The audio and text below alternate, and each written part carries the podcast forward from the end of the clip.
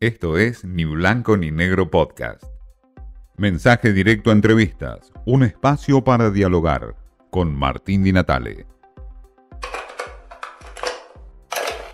Juan Pablo Lolé, hombre de la diplomacia, de larga trayectoria en política exterior, qué mejor para hablar de Argentina y el mundo.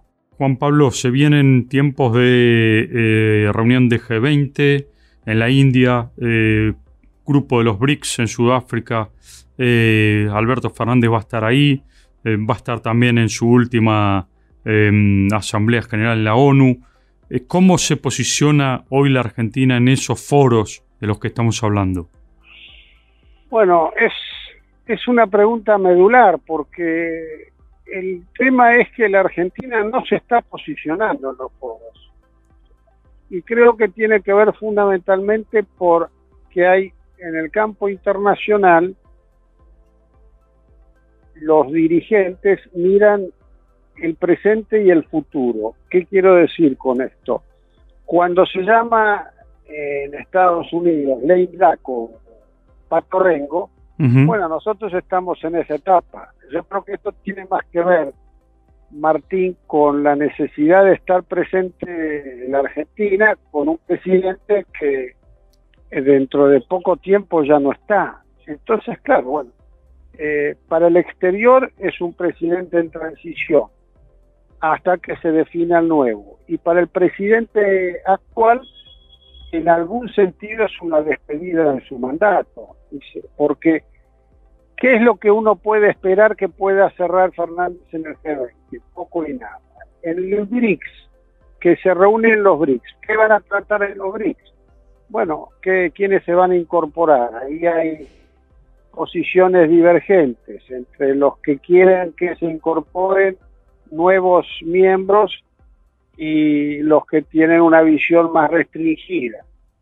Eh, Brasil está en una posición de apertura, donde quiere integrar a la Argentina, entre otros países, pero también estaría abierta Claro, que se integre Arabia Saudita y otros por eso, pero visto, eh, Juan Pablo, em, como una suerte de balance anticipado de lo que es el mandato de Alberto Fernández, Sí. eh, eh, ¿considerás que eh, son cuatro años donde la Argentina quedó estancada, donde fueron cuatro años perdidos en términos de política exterior, donde se ganó? ¿Cómo lo ves esos, estos cuatro No, yo años? veo, yo veo que objetivamente desde el punto de vista de la política internacional hemos retrocedido porque toda nueva presidencia genera expectativas y bueno, no las hemos cumplido. Ahora podemos decir que fue la pandemia, que fue la guerra, que fue Macri, que fue la deuda con el fondo, todo lo que uno quiera. Puede buscar desde la oposición o del oficialismo un montón de argumentos, pero cuando uno hace la tabla de posiciones, bueno, la Argentina ha ido para atrás. Mm, Esta es la, esto es lo que yo pienso. sí, sí. No, esto es lo que pienso. No tengo un pensamiento positivo de estos cuatro años en la política internacional. Yo en más de una nota y en más de una entrevista, eh, yo califiqué algunas de las políticas que tenía la Argentina como diplomacia la Bartola. Y Sí. la última de estos dos, tres meses, diplomacia del mangazo. Mm, por- vos lo decís por, por China, por eh, el por FMI. China, por Estados Unidos, por Qatar, un, un país del volumen de la Argentina en cuanto a recursos, en cuanto a historia y demás, andar de mangazo por el mundo no es lo mejor, Mm, uno se desacredita mucho. Entonces hay que esperar que se redefina el tablero político y con esa redefinición la Argentina tendrá otra presencia internacional que va a tener que ser extremadamente importante y cuidadosa. ¿Por qué? Porque no por cambio de gobierno las condiciones internas se van a modificar meteóricamente. Hay condiciones objetivas que se pueden modificar y hay condiciones objetivas que van a ser más lentas. Pero Ahora- bueno, esa pues, sí. Ahora, Juan Pablo, eh, restando lo que fue la primera etapa de pandemia, después Sí. viene una etapa, eh, si se quiere, de oportunidades en términos de geopolítica, una situación de Europa que necesitaba de Latinoamérica, sobre todo Argentina en particular, alimentos y energía. Es un tiempo de, de pérdida de oportunidades este entonces?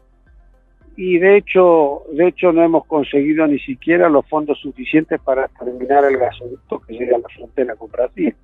O Mm, sea, ¿qué es lo que creo yo? Que todas las expectativas que hay de la Argentina hasta que acá no haya estabilidad política económica y que haya un acuerdo político en serio que vaya más allá de las competencias y más allá de las ideologías, y va a ser difícil, porque es cierto que tenemos más cobre hoy que Chile, es cierto que tenemos más litio que la otra gran parte, es cierto que también tenemos sobre, es cierto que tenemos, pero ¿qué hacemos si no producimos nada con eso?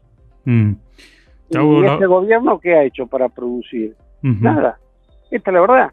¿Y por qué? Bueno, ellos tienen sus argumentos. El tema es que si los argumentos es ponerse de acuerdo, lo primero que tenemos que hacer es ponernos de acuerdo hacia adentro del país para poder ponernos de acuerdo a qué vamos a presentar hacia afuera. Es decir, sería- próximo gobierno, ¿vos crees que en términos de política exterior va a tener que llegar a un acuerdo más allá del color político que sea entre todos los sectores políticos? No me cabe la menor duda, porque uno no puede vender IPF, volverla a comprar y después expropiar. Uno no puede vender aerolíneas, después expropiar y volver a comprar y tener juicios por miles de millones de dólares porque no pagamos lo que corresponde. Doy dos ejemplos. Juan Pablo, te hago la última pregunta. Vos Sí. que fuiste un hombre que tuviste en la Cancillería muchísimos años, eh, ¿cómo definirías hoy al canciller Cafiero en comparación de todos los cancilleres en la historia reciente argentina, no? Bueno, que es producto de una negociación entre eh, interna de la política interna, porque en otro caso nunca hubiera sido canciller. Y fue canciller porque Cristina Kirchner no lo quería tener como jefe de gabinete. Y bueno, y Alberto Fernández usó la opción de ponerlo como canciller. Eso es lo que, eso es lo el, el dato, eh, si querés, este práctico. eh, pragmático en términos de por qué llegó. Ahora, ¿cómo, Sí. cómo funcionó? Y bueno, cómo funcionó está a la vista. Eh, yo creo que la política internacional los últimos 10 meses, ¿qué hecho importante produjo? Pregunto, ningún. No hay ningún hecho importante que haya producido en el escenario internacional la administración eh, de Cancillería los últimos 12 meses. Para dar un ejemplo, no quiero hacer los cuatro años, pero para poner un ejemplo, porque los cuatro años incluiría la destitución de Solá. Entonces, cuando uno ve desde la destitución de Solá a la asunción de Cafiero, yo diría que no hay, no hay, no hay una constante positiva en la política exterior en este tiempo.